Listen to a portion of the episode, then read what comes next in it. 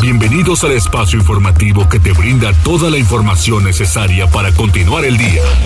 Mariloli Pellón, Osair Viveros y el mejor equipo de reporteros y especialistas son tu enlace con lo más relevante de Puebla, México y el mundo.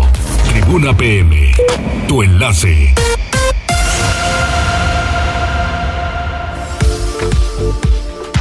¿Qué tal? ¿Cómo está? Muy buenas tardes. Un placer saludarles en este miércoles. Es mitad de semana. Hay información importante y de última hora. Pues la Fiscalía General de la República solicita prisión preventiva justificada en contra de Emilio Lozoya. Pues yo creo que ya les harto porque no preparó, no presentó lo que había mencionado.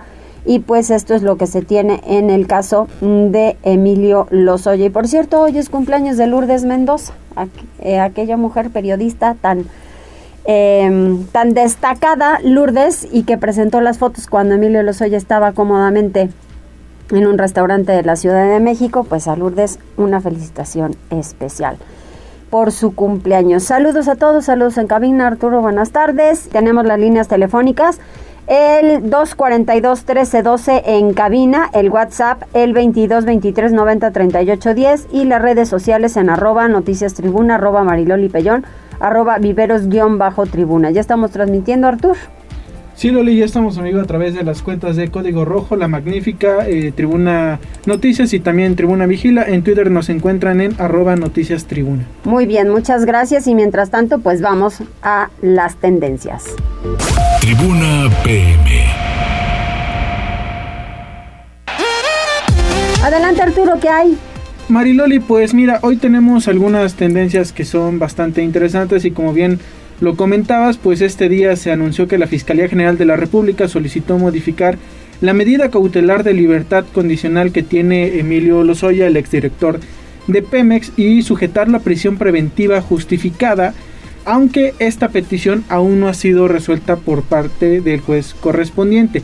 Sin embargo, el juez de control, Artemio Zúñiga Mendoza, pues concedió al exdirector de Pemex 30 días más de prórroga para cerrar la investigación complementaria de su proceso por el caso de Odebrecht. Entonces aquí simplemente tendríamos que esperar a lo que determine el juez correspondiente para pues saber si eh, Emilio Lozoya pues irá a prisión preventiva justificada como ya bien lo comentabas hace unos minutos. Y bueno, pasando a otras noticias, esta vez en el plano nacional e internacional, eh, pues les comento que en los días anteriores se celebró la cumbre mundial para prevenir el cambio climático, la COP26 en Glasgow, Escocia.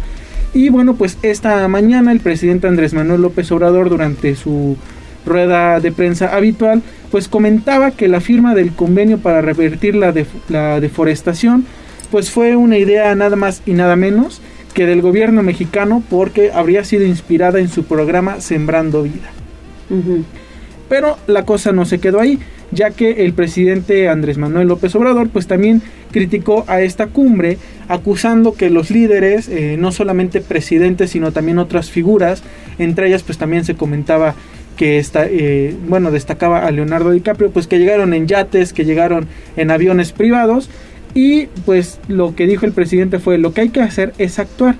Y bueno, pues también comentaba que mientras se habla de salvar al planeta, los países poderosos aumentan su producción de petróleo. Ahí también creo que podríamos agregar que hay otros que siguen comprando petróleo y utilizándolo en lugar de apostar por las energías limpias. Y bueno, pasando a otras noticias, también les comento que pues esta mañana la Organización Mundial de la Salud incluyó a la vacuna Covaxin, la cual es creada en la India esto para bueno, poder tratar el, la COVID-19, por lo que esta vacuna se suma a la lista de las que ya han sido aprobadas por esta institución. Y bueno, ya para finalizar también les comento que en redes sociales otro tema que ha sido tendencia ha sido el showrun que realizó Red Bull esta mañana y esta tarde en la Ciudad de México. Esto con motivo del gran premio que se celebrará en nuestro país este fin de semana. Y bueno, como no, eh, pues el piloto mexicano Sergio Checo Pérez fue el que se llevó las tendencias, el que se llevó los aplausos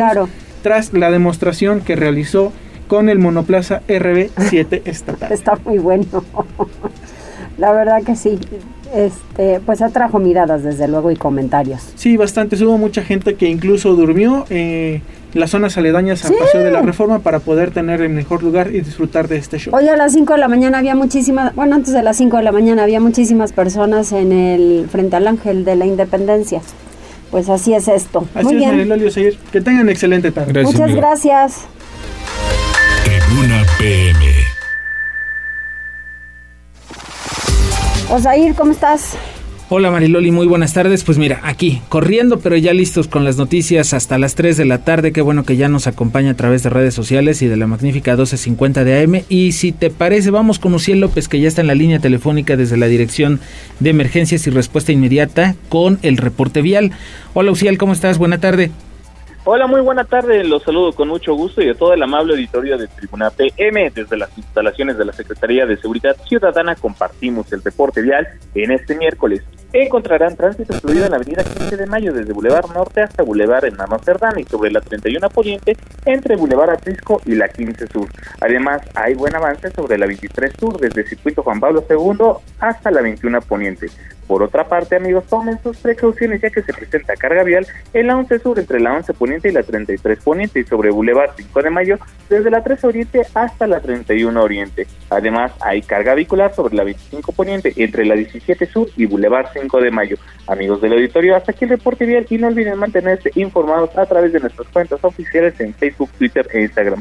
A todos nuestros amigos de Tribuna PM que tengan una excelente tarde. Muchas gracias, gracias Uciel y recuerden que en la 31 Poniente no hay vueltas, ¿eh? A la, a la izquierda solamente en algunos puntos en donde hay semáforo y que le indica con la 16 de septiembre, por ejemplo, y con la 21 sur, entonces no interrumpan el tránsito vehicular y generen un caos espantoso. Por ejemplo, enfrente de la delegación del trabajo, ahí no va vuelta, denle una más. Pero siempre lo hacen, ¿eh? No sean vagos. Siempre pues sí, pero generan un caos impresionante y luego pues vienen los toquidos de mucha gente porque no pueden pasar y vienen los accidentes, ¿no? Entonces, tómelo en consideración. Vamos ahora con la información con Pili Bravo. El ejército sigue detectando tomas clandestinas. En las últimas horas se localizaron otras cuatro y bueno, la delincuencia, Pili, indiferente a la tragedia, siempre han sido así. Oye, sí, pero qué bárbaros, ¿no?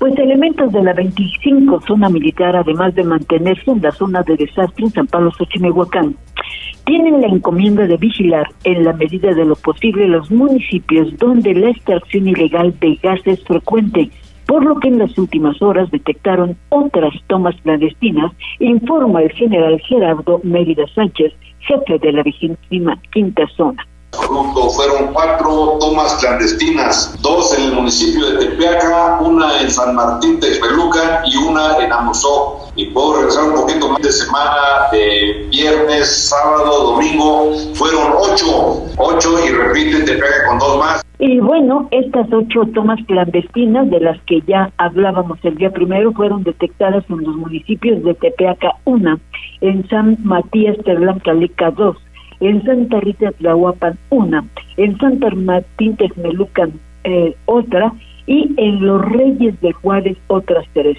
Hay en toda la región vigilancia de elementos del Ejército y de la Guardia Nacional que se han desplegado para la revisión técnica que deben hacer con Pemex para el sellado de los ductos y evitar una nueva tragedia. Se indica que los integrantes de las bandas delictivas no se han detenido en sus operaciones clandestinas a pesar de los hechos ocurridos en San Pablo. El reporte. Muchas gracias, muchas gracias Pili. Luego uno dicen que por dicen por ahí que es uno malo, por ejemplo, cuando ves estas imágenes donde hay gente que se está robando el combustible. Hace mucho tiempo eh, empezaban a circular algunos videos, por ejemplo, de tomas clandestinas en Veracruz y de pronto quedaban eh, pues la gente quemada, ¿no? Porque tenían accidentes mientras estaban robando el combustible y pues mucha gente decía, se lo ganaron, ¿no?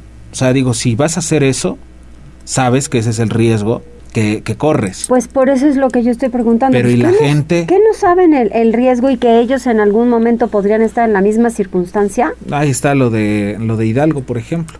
¿no? En, enero de hace dos o tres años, si no mal recuerdo. Exactamente. Lo que pasó ahí en este Tlahuelilpan, por ejemplo, varias personas muertas, pero vuelvo a lo mismo. La verdad es que sí, son, son indiferentes a la tragedia, porque ahorita toda la gente que no tiene casa, toda la gente que la está padeciendo, pues ni siquiera tenía vela en el entierro. No es que ellos hayan salido beneficiados por el robo de combustible, ¿no? y al contrario. Pero bueno, Vamos con Liliana Tecpanecatl porque urge solidaridad de los poblanos. Las personas que lo han perdido todo en Xochimehuacán requieren alimentos, artículos de aseo personal, pañales, agua y hay que ayudar, Liliana.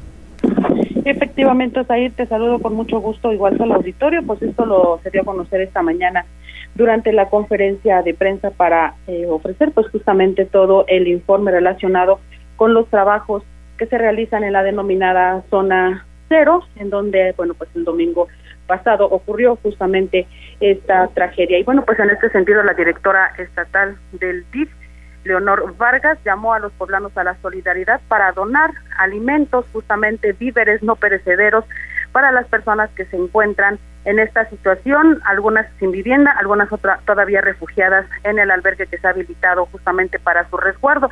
Ella decía que ya hay suficiente ropa, esta ha sido, bueno, pues por completo eh, abastecida la demanda justamente de prendas de vestir, sin embargo hace falta frijol, arroz, enlatados, pañales, artículos de higiene y aseo personal, así como leche y pues también diferentes alimentos que forman parte de una despensa básica. Pero vamos a escuchar la petición que ella hacía yo le pediría a la población que nos, que nos hagan favor de eh, donarnos frijol, arroz, sopa de pasta, harina, harina de maíz, eh, aceite, eh, artículos de higiene como son pañales, toallas sanitarias, toallas húmedas, toallas antibacteriales, detergente, jabón para baño, porque todo eso sí lo, lo requiere la, la ciudadanía que está afectada. O sea, ahí cabe señalar que sigue habilitado pues este albergue que se encuentra instalado en la primaria Adolfo López Mateos, allá en la zona de San Francisco Xochimehuacán, en donde efectivamente todavía permanecen 56 personas. El resto, pues ya se han ido acomodando con algunos familiares, otros ya pudieron volver a sus casas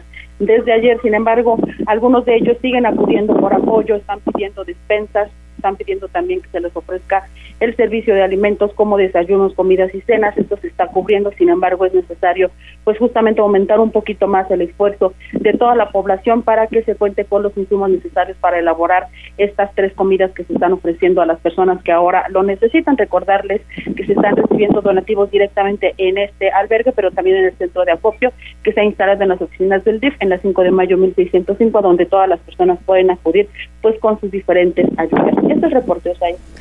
Oye, y en más, bueno, vamos a tocar varios temas contigo, Liliana, porque bueno, pues eh, fue bastante lo que se tocó en la rueda de prensa de esta mañana. Que las están haciendo más temprano, por cierto. Sí, ahora más temprano. Solo, solo esta ocasión me parece ya no hicieron eh, pues el equipo este de coordinación que había. El presidente municipal ya también hizo su rueda de prensa. Pero sí enlazó al presidente municipal y al personal del ejército también para poder tener pues eh, de una forma u otra algo general. Y bueno, el gobierno de Puebla va a analizar apoyar con el pago de renta a familias que se quedaron sin casa tras explosiones en Xochimehuacán. Ya decíamos que la reconstrucción pues no va a ser de inmediata, pues. Efectivamente, de las 265 viviendas que resultaron dañadas por la explosión derivada de una toma clandestina de gas en San Pablo, Xochimehuacán, 64 presentan daño total y toda vez que no hay fecha para el inicio de la reconstrucción, el gobierno de Puebla analizará la posibilidad de otorgar viviendas profesionales a las familias afectadas o un apoyo económico para el pago de la renta. Así lo señaló el gobernador Miguel Barbosa Huerta al instruir al DIF estatal que realice un informe completo sobre la situación de cada una de las familias que perdieron su patrimonio a causa de las explosiones del pasado domingo. Y en el caso de aquellas que ya no puedan seguir en el albergue o con familiares, pues que se les ofrezcan opciones de vivienda. Vamos a escuchar lo que decía. De las 64 casas colapsadas que no tienen reparación, que no van a poder ocuparse, perdón, sus habitantes requieren de un lugar donde vivir mientras se construyen las casas. DIF, por favor, ese análisis también lo quiero, a entrevistar a cada uno de los propietarios poseedores para ver si ellos ya encontraron forma de estar en otro lugar, pero si no hay que resolverles también eso. Este martes concluyeron los trabajos de verificación de las viviendas que resultaron dañadas por el siniestro. En total se contabilizaron 265. Siete de ellas no pudieron ser revisadas físicamente porque no ha sido posible contactar a los dueños. El resto, 64, son pérdida total y las demás 191 tienen daños que van de moderados a leves. De estas 191, informó el secretario de Infraestructura Juan Daniel Gámez, 77 fueron liberadas el martes y sus habitantes ya pudieron regresar a ellas y se espera que en las próximas horas las 114 restantes pasen a la misma condición y sean nuevamente habitadas. Finalmente, el funcionario informó que se concluyeron también ya con los trabajos de revestimiento del pavimento por donde está entrando la maquinaria que se utiliza para el retiro de escombro y pues ya comenzaron también los trabajos de demolición de los inmuebles que así lo van necesitando. Este es el reporte. Y bueno, en más información, esta es una buena noticia, bueno, no tan buena, agridulce diríamos, Liliana fue dada de alta una niña quemada en la explosión del domingo. Sus padres desafortunadamente siguen hospitalizados y por ello pues es el sistema DIF estatal el que la tiene a su resguardo. Efectivamente, este martes, y tras mostrar avances significativos en su recuperación, fue dada de alta la unidad de la unidad de quemados del Hospital para el Niño Poblano Sheila, una niña de tres años de edad que sufrió quemaduras a causa de las explosiones registradas el domingo en una toma clandestina en San Pablo Sechimehuacán, junto a auxiliar de la ciudad de Puebla. La menor, sin embargo, no pudo volver con su familia y por ahora se encuentra bajo la custodia del DIF estatal. La directora del organismo, Leonor Vargas, explicó que ello se debe a que los padres de la pequeña también sufrieron quemaduras en el siniestro y continúan hospitalizados. Y toda vez que entre los familiares no se encontraron las condiciones idóneas para el resguardo de la menor, ella deberá permanecer bajo los cuidados del Estado. La menor debe utilizar pañales, pues la recomendación médica es evitar que se mueva y requiere de ciertos cuidados específicos. Vamos a escuchar lo señala. los padres están eh, también internados en el Hospital del Norte. Eh, procedimos a que el procurador eh, de protección de niñas, niños y adolescentes aquí del DIF eh, procediera a ver que a quien se le iba a entregar a la pequeñita tenía las condiciones. Se verificó que no era conveniente que iba a tenerlo una tía, un primo, que, pero no tenía condiciones para tener a la pequeña porque necesita atención eh, médica. Y bueno, sobre el parte médico de la niña, el secretario de Salud, Antonio Martínez García, informó que Sheila sufrió quemaduras de segundo y tercer grado en el 9% de la superficie corporal y que su alta se determinó ante la reacción favorable al tratamiento. Agregó que 14 personas más siguen hospitalizadas, ocho de ellos están en estado grave y cinco intubados, es decir, muy graves con diagnóstico de el gran quemado y seis pacientes delicados. Agregó que nueve pacientes son atendidos en el Hospital General del Norte, tres en el Hospital de Traumatología y dos más en la unidad pediátrica de quemado. Es el reporte. Ya para finalizar, este Liliana, bueno, pronto habrá detenidos, esto lo aseguró el gobernador Miguel Barbosa sobre la investigación relacionada con estas explosiones. Efectivamente, la investigación para dar con los responsables de las explosiones ocurridas en San Pablo van muy avanzadas y pronto se detendrá quienes participaron en la ordeña de gas LP en Xochimehuacán, afirmó el gobernador del estado de Puebla, Miguel Barbosa Huerta, al insistir en que las autoridades locales no pueden estar esperando que las tendencias federales realicen su trabajo. Cuando la seguridad de la población está en riesgo, el gobernador pidió a los ayuntamientos que pongan en marcha acciones de inspección y vigilancia en sus demarcaciones a fin de detectar la operación de grupos delincuenciales dedicados al huachicoleo. Asimismo, será necesario investigar a las empresas distribuidoras de gas para comprobar que el combustible que comercializan es de procedencia lícita, ya que no es viable esperar tres años a que la proceso actúe. Vamos a escuchar No solamente dónde está el asentamiento, sino toda la causa de este problema. ¿Quién, ¿Quién compra el gas robado? Pues las gaseras. ¿Quién puede revisar toda esta parte de la compra-venta? Profeco no lo hace. Revisemos nosotros el funcionamiento. Pongamos nuestra actividad técnica a revisar si hay tomas cerca de las gaseras. Y les digo, pronto habrá detenidos en este tema, pronto. No es ese asunto de que están investigando, no. Estamos muy avanzados ya. Por otra parte, el mandatario dijo que su gobierno no será engañado, ello en relación a las versiones que han surgido sobre la existencia de un grupo de personas que aseguran ser damnificadas por la explosión, razón por la cual habitan en una especie de campamento que han montado en inmediaciones de una barranca. Aunque no descartó la veracidad de los hechos, dijo que se comprobará si son ciertos y se procederá a ayudar a los involucrados, aunque comentó que ante este tipo de tragedias es usual que existan grupos de personas que busquen utilizar una causa para obtener beneficios. Es el reporte. Muchísimas gracias Liliana y te contactamos un poquito más adelante. Antes de irnos a una pausa, tenemos algo importante y ojalá que ustedes se puedan sumar. Para ayudar a nuestros hermanos de San Pablo Xochimilhuacán tras la lamentable explosión registrada el 31 de octubre y que afectó a cientos de familias, Tribuna Comunicación es centro de acopio y ustedes pueden ser parte de ello, donando productos de higiene personal como jabón, desodorante, pasta y cepillos dentales, toallas sanitarias, toallas desinfectantes, gel antibacterial y cubrebocas. Además, productos enlatados como atún y verduras. Medicamentos como paracetamol, ibuprofeno, omeprazol, ketorolaco e insulina ropa interior nueva de favor para mujeres, niños y hombres, calcetines y calcetas. De esta manera, Tribuna Comunicación Fuerza en Medios en campaña permanente, ayudando a quienes más lo necesitan. Los donativos ya sabe que los puede traer a las instalaciones de Tribuna Comunicación, calle San Martín Texmelucan, número 68, Colonia La Paz. Exacto. ¿Vamos a hacer una pausa? Vamos a la pausa.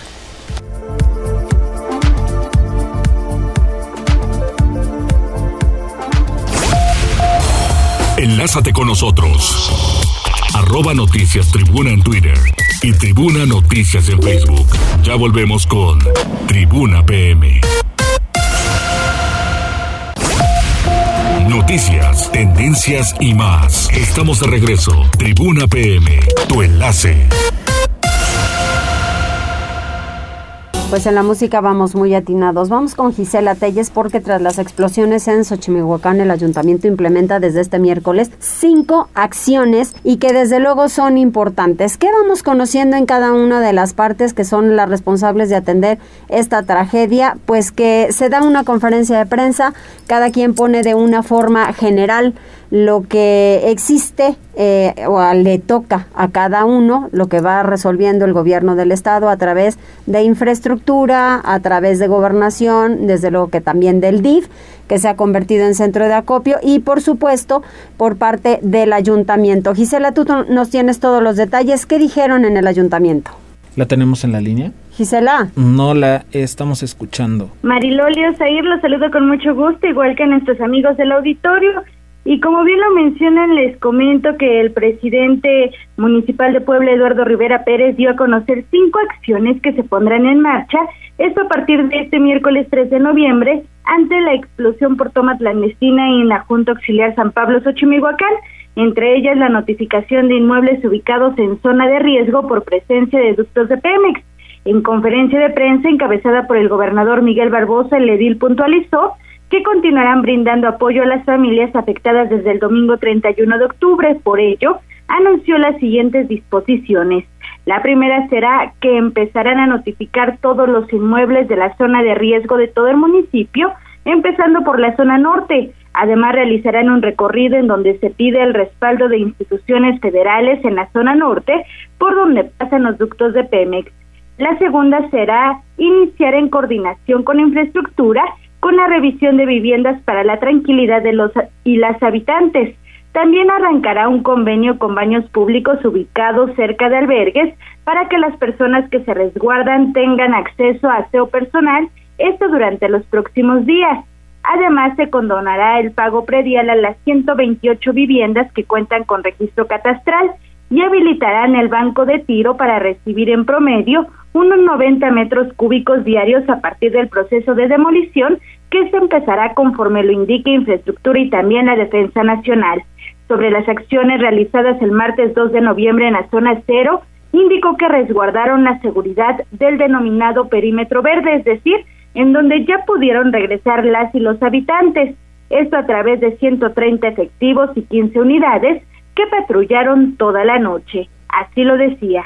De las acciones realizadas en días previos, el día de ayer, gobernador, medios de comunicación, fuimos responsables del resguardo de la seguridad del perímetro verde, que nosotros denominamos en donde ya se pudo regresar los vecinos, y con un operativo de 130 efectivos y 15 unidades, estuvieron patrullando durante toda la noche sin reportarse absolutamente ninguna novedad, todo tranquilo. Rivera Pérez agregó que en los albergues apoyan temas relacionados con la instalación eléctrica, también el abastecimiento de agua, la implementación de actividades para menores y atención psicológica a lesionados o familiares. Por último, informó que tan solo este martes ingresaron 42 metros cúbicos de escombro al banco de tiro ubicado en San Jerónimo Caleras y también se inició el levantamiento topográfico para los trabajos de nivelación del camino esto para facilitar el retiro de los escombros. Este es el reporte, Mariloli. Muchas gracias. Oye, pero además van a verificar viviendas en riesgo por estar asentadas sobre o cerca de ductos de Pemex y se atenderán todas las denuncias. Así es, Mariloli. El edil dijo que está dispuesto a atender cualquier sospecha en esta zona norte o cualquier otra. Puntualizó también en conferencia de prensa que se verificará todo el tramo de gasoductos de la zona norte para evitar siniestros como el del pasado 31 de octubre en San Pablo Xochimilhuacán. Además dejó en claro que el gobierno de la ciudad está totalmente abierto a recibir denuncias de cualquier actividad ilícita. Incluso se dijo dispuesto a atender alguna sospecha. Esto con el fin de abonar al bienestar de las y los ciudadanos. Escuchemos. Eh, quiero decir, y también como lo manifestó el gobernador, que estamos abiertos a, recibir la denuncia que sea necesaria. Tenemos un módulo de atención ciudadana permanente en bomberos y personalmente también dispuesto a atender cualquier eh, denuncia de sospecha de cualquier ciudadano en esta zona norte del municipio o en alguna otra. Indicó que la notificación y verificación de zonas de riesgo se realizará con diferentes instancias, esto con el objetivo de actuar de manera oportuna en caso de encontrar situaciones delicadas o algún contratiempo. Sobre algunas situaciones o supuestas denuncias de falta de atención, comida o albergue, pidió a las y los ciudadanos afectados por la explosión de gas acudir a la escuela Adolfo López Mateos, debido a que en el sitio se brinda todo lo necesario. Es importante mencionar que el gobernador Miguel Barbosa confirmó Mariloli que llevarán a cabo esta verificación en todo el territorio donde existan dichos ductos. Este es el reporte. Muchas gracias, Gisela. Mientras tanto, vamos con Liliana porque tienen toda la razón. La Red Mexicana de Franquicias hace un llamado para que Pemex invierta en tecnología para evitar el robo de combustibles. Digo, sabemos que Pemex, o dicen, que está tronado y que no da resultado alguno, pero pues es por el bien de todos, ¿no? ¿Qué esperan? ¿A que haya más eh, muertos y que sea algo ya incontrolable? Adelante, Liliana. Gracias, Mariloli. Si Petróleos Mexicanos, Pemex, tiene dinero para invertir en estupideces como una refinería, ¿por qué no invertir en tecnología que pueda prevenir el robo de combustible? Señaló este miércoles Roberto Esquivel, vicepresidente de la Red Mexicana de Franquicias en Puebla.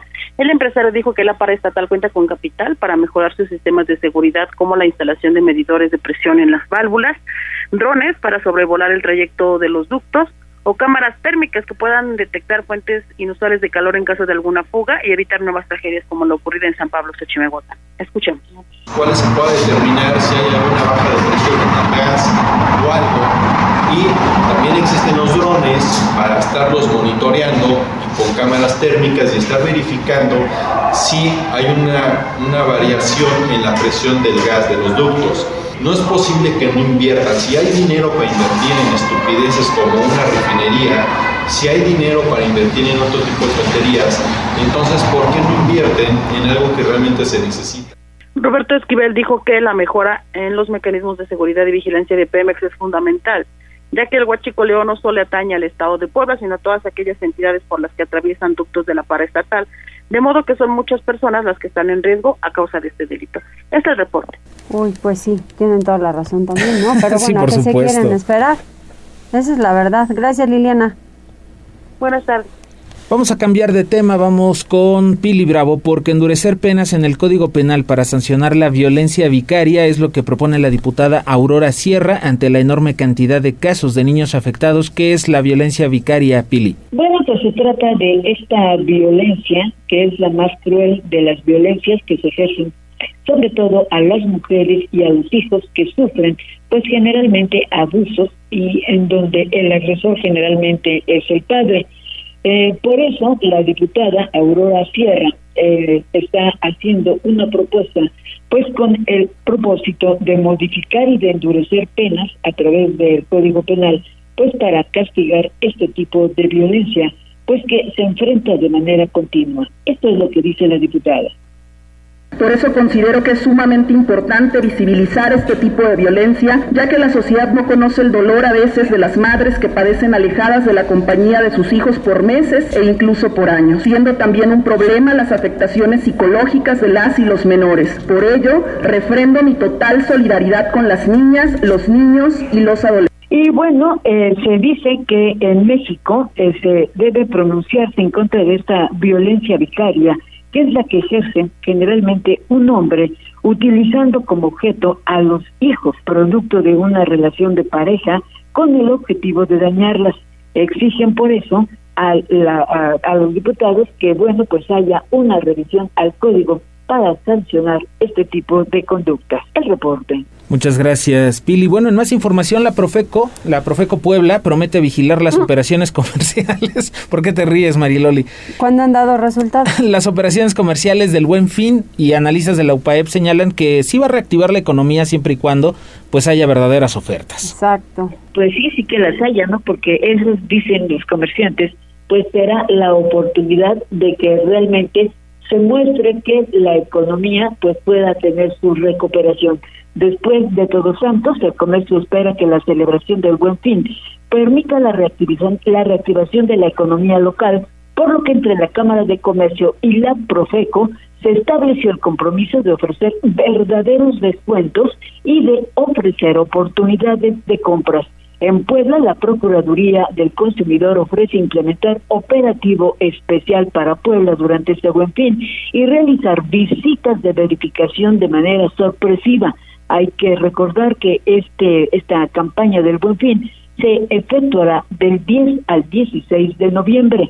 La Cámara de Comercio de Puebla, los comerciantes del centro histórico y las cadenas ANTAP es decir, las de tiendas, supermercados, se han comprometido a que haya realmente descuentos y de ofrecer facilidades porque serán los compradores quienes realicen las operaciones que permita realmente reactivar la economía social. El reporte de estos temas.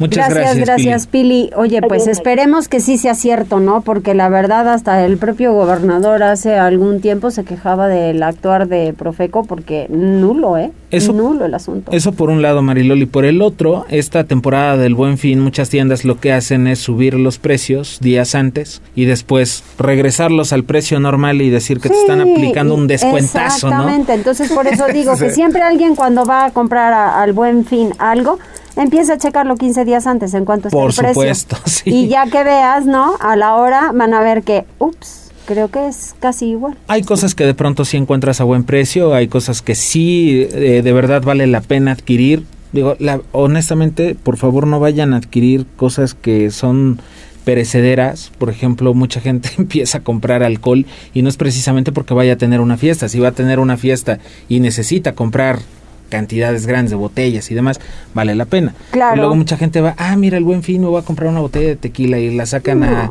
18 meses sin intereses y se la beben en una noche. ¿no? Exacto. Ya como que no conviene mucho esa parte.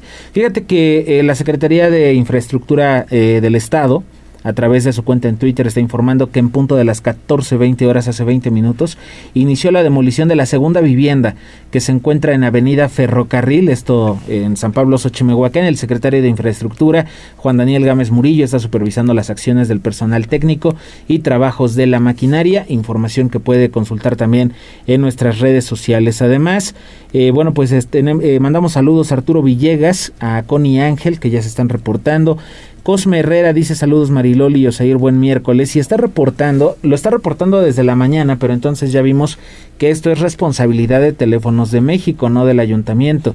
En la segunda calle de Benito Juárez, esquina con Francisco y Madero, en la colonia Guadalupe Hidalgo, hay un poste de Telmex que está detenido solamente por los cables. Se rompió por el propio deterioro se han ido reventando algunos cables por el peso del, del poste. En cualquier momento puede caer y obviamente causar un accidente. Así que si los amigos de Teléfonos de México están escuchando, pues vayan a cambiar su poste porque ya representa un riesgo para los vecinos de eh, la colonia Guadalupe Hidalgo.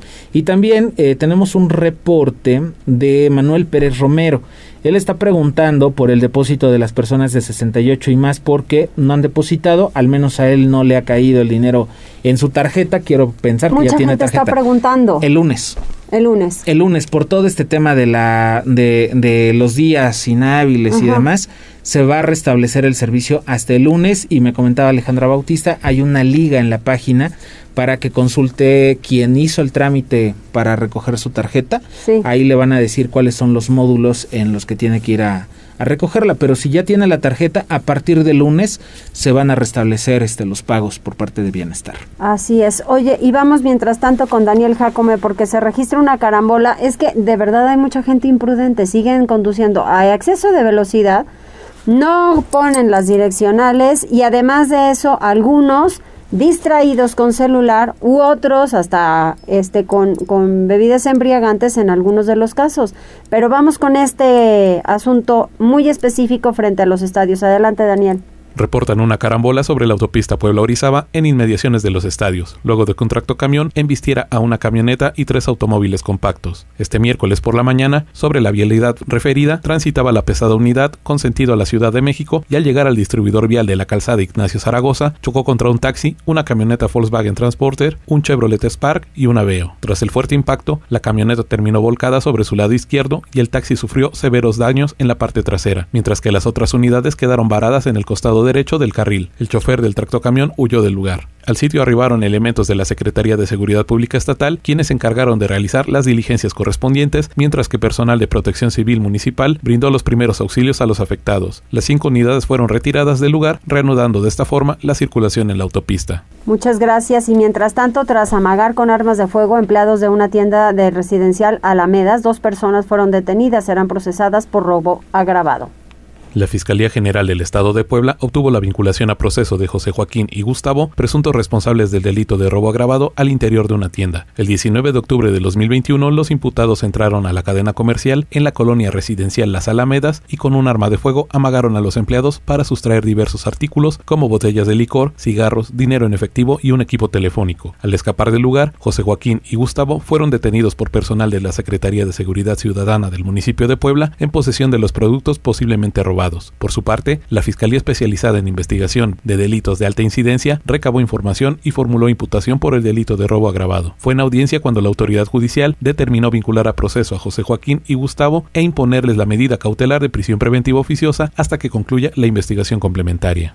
Y mientras tanto vinculan a proceso a una pareja señalada de secuestro agravado en contra de una doctora que salía de su trabajo en Bugambilias. Aquí en la ciudad la Fiscalía General la Fiscalía General del Estado de Puebla logró obtener la vinculación a proceso de Elías Vicente, de 38 años, y Alejandra, de 24, presuntos responsables del delito de secuestro agravado. El 27 de octubre del 2021, cuando una doctora salía de su trabajo en la colonia Bugambilias, fue interceptada por las personas imputadas quienes la amagaron y subieron mediante la fuerza a su propio vehículo Chevrolet Malibu. En el trayecto, el hombre la amenazó diciéndole que sería privada de la vida y la cuestionó sobre cuánto dinero tenía para salvarse. Al circular sobre la avenida Las Margaritas, elementos de la Secretaría de Seguridad Ciudadana se percataron que la unidad iba con exceso de velocidad, por lo que le dieron alcance. Derivado de la intervención, los uniformados detuvieron en flagrancia delictiva a Elías Vicente y su concubina, Alejandra. También fue rescatada de forma ilesa la víctima, quien identificó al presunto responsable como empleado de su mismo centro de trabajo. Una vez puestas a disposición las personas imputadas, el agente del Ministerio Público recabó indicios e integró la carpeta de investigación por el delito de secuestro agravado.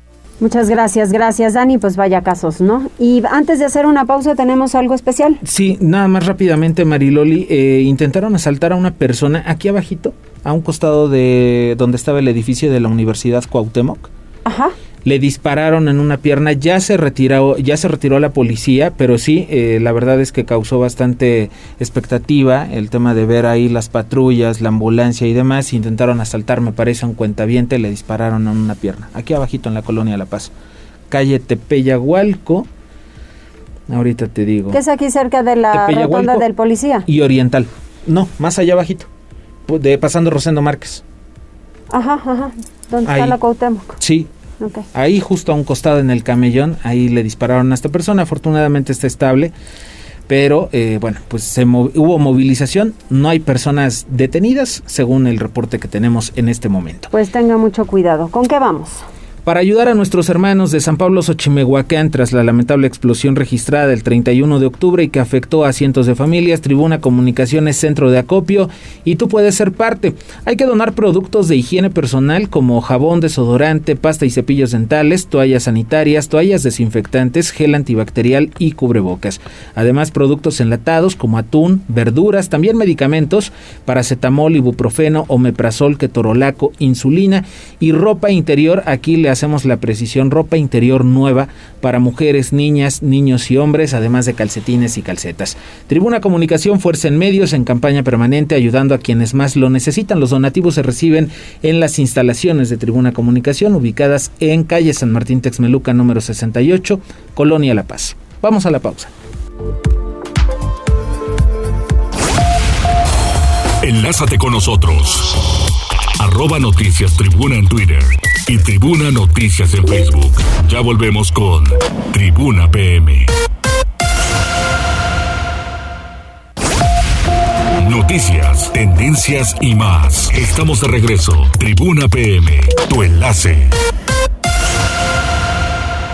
Continuamos en Tribuna PM, vamos con Fernando Gaco, ventaja competitiva de productos o servicios. ¿Habrá ventajas? Adelante, Fer. ¿Qué tal? Hola Mariloli, hola Osair. En este miércoles yo les quiero platicar acerca de la importancia de la ventaja competitiva. Pero básicamente, ¿qué quiere decir esto? Esto nos va a ayudar a posicionarnos, a diferenciarnos de la competencia, a ser la mejor opción para nuestros clientes y esta es la invitación a determinarla desde un principio en la vida de nuestros emprendimientos o negocios. Y es determinar las ventajas, las características que nos hacen únicos y sostenibles. ¿Qué nos hace diferente a mi marca, a mi negocio, a mi empresa?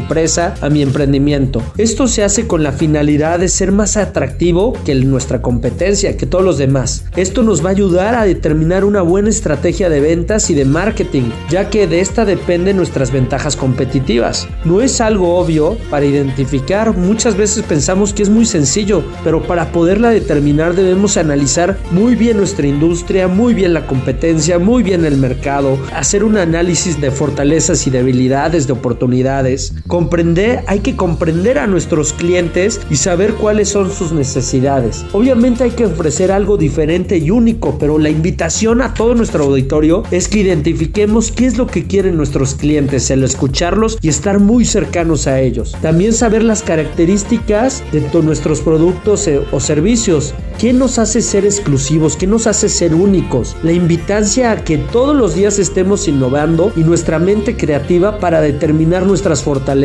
Y nuestras fortalezas no deben ser fáciles de imitar. Esta también debe ser perdurable a lo largo del tiempo. No debe ser superada por ningún participante en el mercado. Basarnos en la mayor fortaleza que tenga nuestro producto o servicio. Y siempre, siempre conocer nuestra industria, mercado. Y debemos siempre ser referentes en tendencia y novedades. Siempre mantenernos bien informados. Y yo invito a todo nuestro auditorio a que los, en los primeros pasos de nuestros emprendimientos o si nuestro negocio ya está en marcha, debemos determinar y analizar nuestros emprendimientos, el nicho, el mercado, la industria. Debemos crear algo que solucione necesidades y beneficie a nuestra sociedad. Entonces yo invito a todos ustedes a hacer la reflexión. Conozco la ventaja competitiva de mi empresa, de mi producto, de mi servicio o de mi marca personal. Y pues yo como todas las semanas aquí colaborando con Tribuna Noticias, pero los invito a que me escuchen en mi programa los martes 9 de la noche a través de los 40 98.7, nuestro programa Startoperos, donde buscamos pasar consejos de emprendimiento y negocio semana a semana con extraordinarios invitados. Soy su amigo Fernando Gaco, empresario textil, pero más que nada un apasionado por el emprendimiento, la generación de empleo y el bienestar común. Nos escuchamos próximo miércoles y recuerden, la perseverancia es la llave del éxito. Saludos, saludos amigas, saludos Osair, bye bye.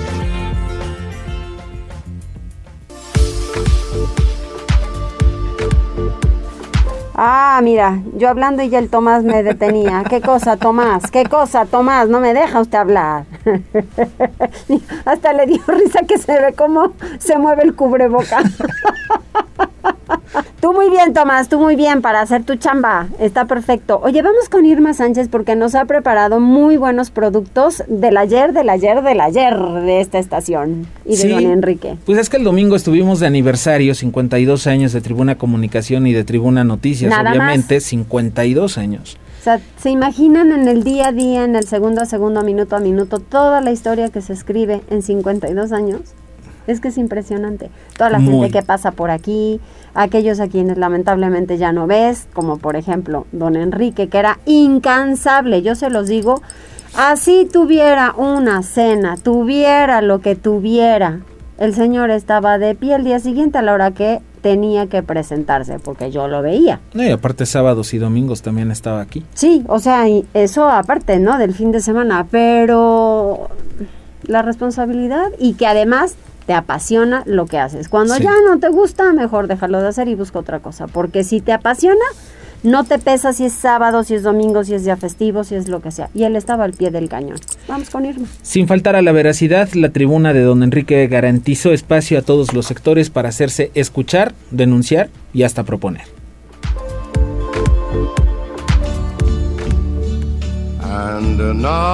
Sin faltar a la veracidad, la tribuna radiofónica de Enrique Montero Ponce, en su largo camino de más de cinco décadas, asumió el compromiso que su liderazgo natural le dio de ahí el nombre de tribuna, que garantizó el espacio a todos, a los obreros, los ambulantes, las víctimas de las catástrofes, los estudiantes, los emprendedores, a las instituciones y a las autoridades. Todos tenían asegurado un espacio en tribuna para hacerse escuchar, denunciar, reclamar, disentir y también proponer. Enfoque que el maestro Montero Ponce inculcó en su equipo de reporteros, a los que invitaba a tocar las puertas necesarias para defender a los sin voz. Con esta decisión, el maestro de tres generaciones de reporteros mostró que el buen ejercicio periodístico da la oportunidad de actuar como mediador entre las partes confrontadas en un problema. Toda una cátedra de poner la influencia para beneficiar a los que están en desventaja en la sociedad enfoque que el multipremiado periodista lo definía con el eslogan que a la letra firmaba. Tribuna es algo más que un noticiero, es el programa que se preocupa por usted. Y esta filosofía representó la esencia del periodismo que hizo desde la radio a lo largo de cinco décadas y toda una carrera de más de 70 años, ejercicio que hoy representa el legado del legendario Montero Ponce. Irma Sánchez, Tribuna Noticias. Muchas gracias, gracias Irma. Y mientras tanto vamos con información. Vamos antes rápido con los saludos. Enrique Guevara, excelente tarde. Mariloli Osair, Guadalupe Cortés también, saludos Mariloli, muy buenos comentarios de Fer Gaco, me gusta mucho. Eh, Agelet Ortiz, saludos Fergaco y Mariloli, también dice Guadalupe Cortés, dice que si hay algún plan de agua de Puebla para regularizar los pagos, en este momento, ¿no? Eh, no sé si todavía tengan este para regularizar, en este momento lo que tienen, mejor dicho, ya se terminó. El pago anual. El pago anual anticipado. Seguramente por ahí de diciembre es cuando hacen esto para regularizar. Algo, acérquese, el que le caiga dinero a agua de Puebla le va a convenir. Y más cuando alguien quiere arreglar para pagar una cuenta en la que se retrasaron, siento yo. Pero pregunto, pregunto y ahorita que eh, terminamos con los deportes, a ver si me contestan. Siempre hacen algunos paquetitos ahí eh, de descuento, si es que vas a pagar las, las multas. Eh, Les conviene como finanzas. Por supuesto, por supuesto. O sea, de cero a que te llegue algo, que te llegue algo. Pero buenas promociones casi siempre, diciembre que viene el tema del aguinaldo para ponerse para ponerse acuerdo. Pero ahorita les pasamos bien el dato. Y Dominic Toretto, así está en Facebook. Dice, en el 2014 se clausuró una toma clandestina en un terreno baldío de la colonia Viveros del Valle. Siete años después, se encuentra en el mismo lugar un huachitúnel. ¿Cómo es posible que Pemex no esté monitoreando sus ductos y lo más raro, que hasta el momento no haya personas detenidas? Si ha habido personas detenidas en Xonacatepec, en Viveros del Valle, sí las ha habido. Esta es la, este es el huachitúnel que reportaban el pasado lunes, me parece que poco después de, la, de, las explosiones el ejército se puso las pilas y detectaron esta toma clandestina. La pregunta es, ¿Pemex se da cuenta forzosamente de cuando baja la presión en sus ductos. Así y saben en qué parte o en qué tramo del, del, del, del ducto sucede esto porque así lo han detectado antes. Así es. Entonces de pronto me parece que también se hacen de la vista gorda, ¿no? Hombre, pues que sean más honestos también en su trabajo, que les guste y que sean honestos y responsables. Vamos con Ernesto Romero. Tribuna PM.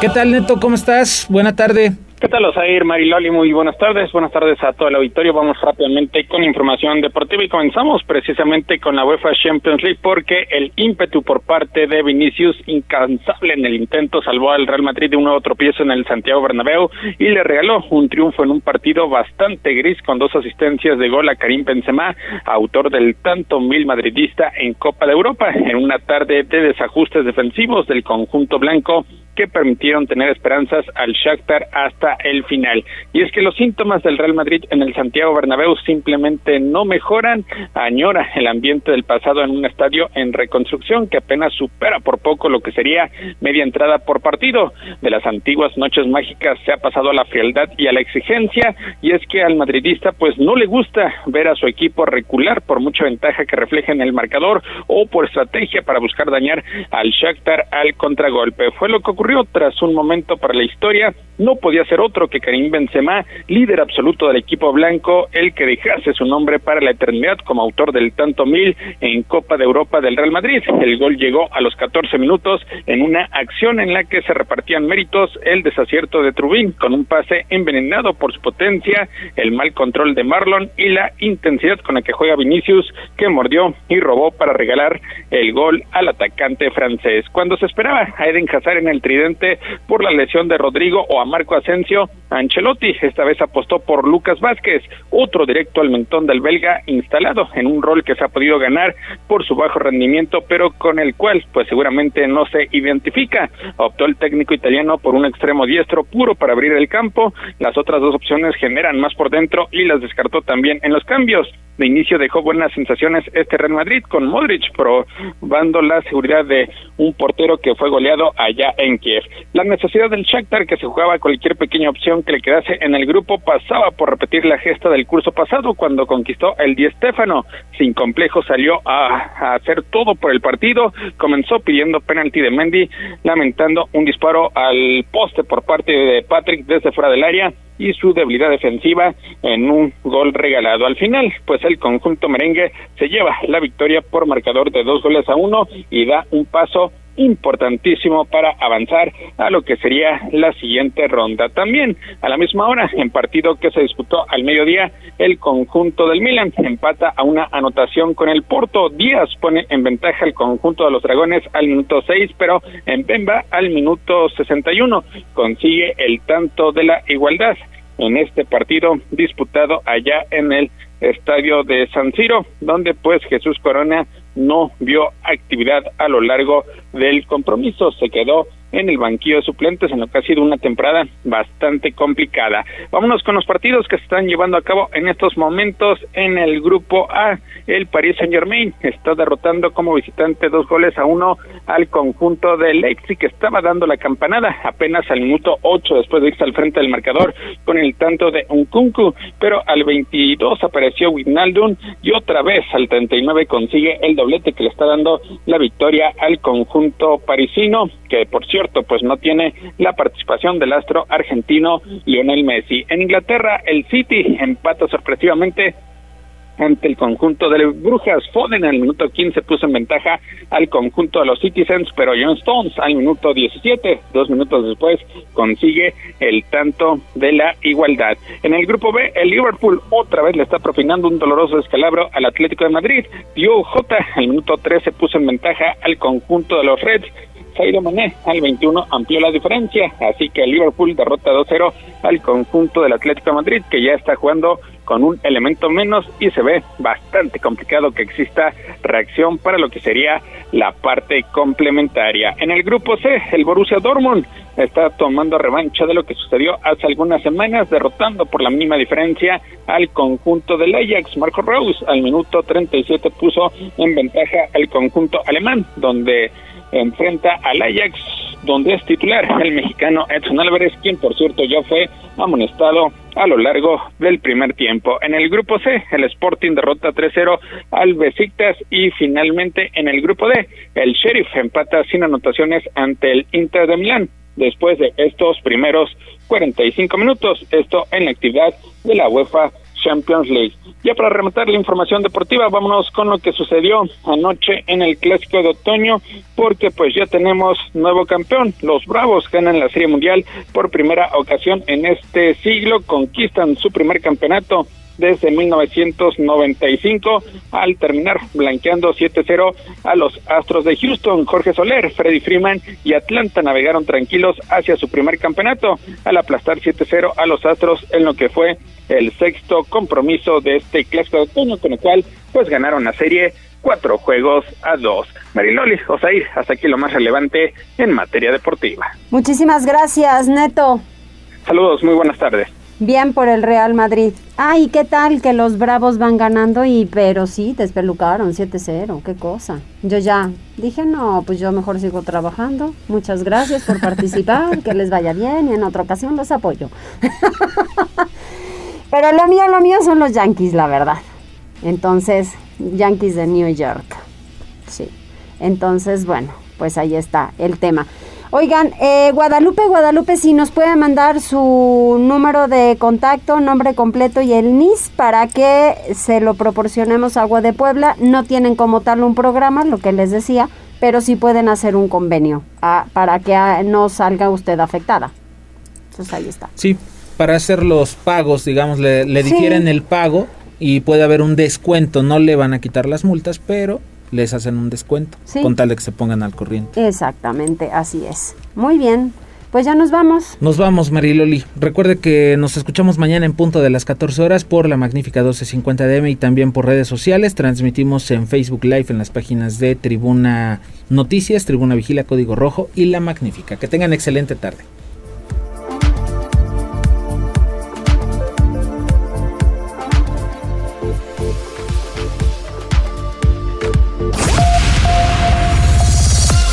Gracias por enlazarte con nosotros.